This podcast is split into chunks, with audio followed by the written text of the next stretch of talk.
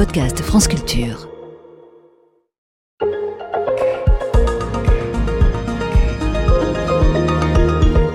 Théorie physique versus Big Data, qui va l'emporter? En juin 2008, Chris Anderson publiait un article intitulé La fin de la théorie, le déluge des data rend la méthode scientifique obsolète.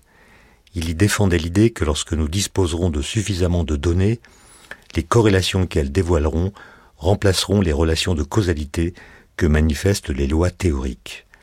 La science changerait alors de visage et même de squelette, puisqu'elle pourrait se développer sans plus énoncer d'hypothèses, ni même devoir forger des théories explicites.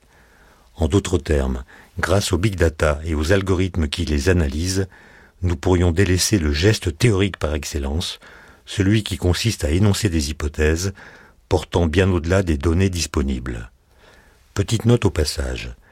Chris Anderson fut peut-être encouragé de façon subliminale à développer sa thèse par le fait que les données pertinentes ont pour anagramme détiennent les réponses. Mais ce n'est pas sûr, car il ne parlait qu'anglais. Plus sérieusement, la façon de faire de la physique de Galilée et d'Einstein, c'est-à-dire de théoriser en marge des données pour mieux y revenir, serait-elle en passe d'être dépassée, ringardisée, abandonnée? Pour tâcher d'y voir plus clair, repartons du cas Einstein. Que savait-on sur l'univers en 1915 lorsqu'il publia sa théorie de la relativité générale? Bien peu de choses en comparaison d'aujourd'hui. On ignorait par exemple l'existence d'autres galaxies que la nôtre. On ne savait pas d'où vient que les étoiles brillent, ni que l'univers est en expansion.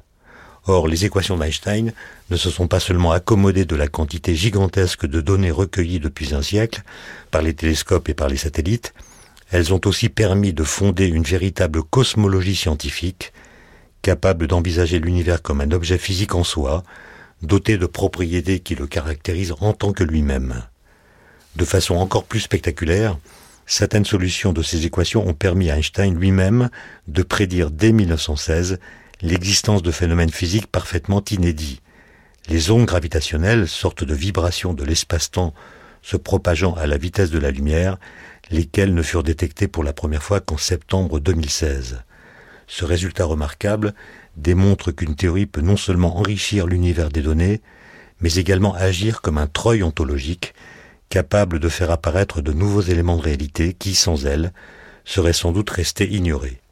En d'autres termes, et jusqu'à preuve du contraire, la théorie en dit plus que les données, notamment parce qu'elle explicite des lois que les données n'illustrent jamais que de façon partielle. Et surtout, songeons à l'image diffusée en mai 2022 de Sagittarius A étoile, le trou noir supermassif qui trône au centre de notre galaxie, à 26 000 années-lumière de notre planète. Sans l'appui des équations de la relativité générale, il eût été impossible d'une part de prévoir l'existence générale des trous noirs, d'autre part de devenir capable de détecter et d'identifier ce trou noir particulier. En effet, il ne s'agit pas stricto sensu d'une photographie du trou noir qu'on aurait pu découvrir par hasard en pointant sur lui quelques télescopes, puisqu'un trou noir n'émet pas de photons. Il s'agit bien plutôt d'une image qui n'a pu être reconstruite que parce que les équations d'Einstein indiquent comment un tel objet se comporte. Ces équations agissent ainsi comme un véritable sésame cosmique. Elles permettent de comprendre les données disponibles et indiquent comment en recueillir de nouvelles. Livrons-nous à présent à une expérience de pensée en inversant l'ordre chronologique. L'histoire commencerait avec toutes les données dont nous disposons aujourd'hui, mais la théorie de la relativité générale n'aurait pas été découverte. Question.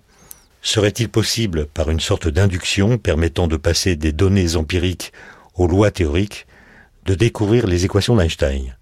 Jusqu'à preuve du contraire, il faut considérer que non. La réponse personnelle d'Einstein à cette question aurait en tout cas été négative. Dans une lettre adressée le 24 avril 1930 à son ami Maurice Solovine, il écrit aucune méthode inductive ne peut conduire aux concepts fondamentaux de la physique. Fin de citation. Il précisera encore sa pensée quelques années plus tard, lors d'une conférence donnée à Oxford, avant de quitter définitivement l'Europe pour l'Amérique. L'expérience, dit-il, peut nous guider dans notre choix des concepts mathématiques à utiliser, mais il n'est pas possible qu'elle soit la source d'où ils découlent. C'est dans les mathématiques que réside le principe vraiment créateur. Fin de citation. L'avenir nous dira qui de Chris Anderson ou d'Einstein a raison. En attendant, continuons de laisser faire le cerveau humain qui jusqu'ici n'a pas eu d'égal pour percer le mur des apparences.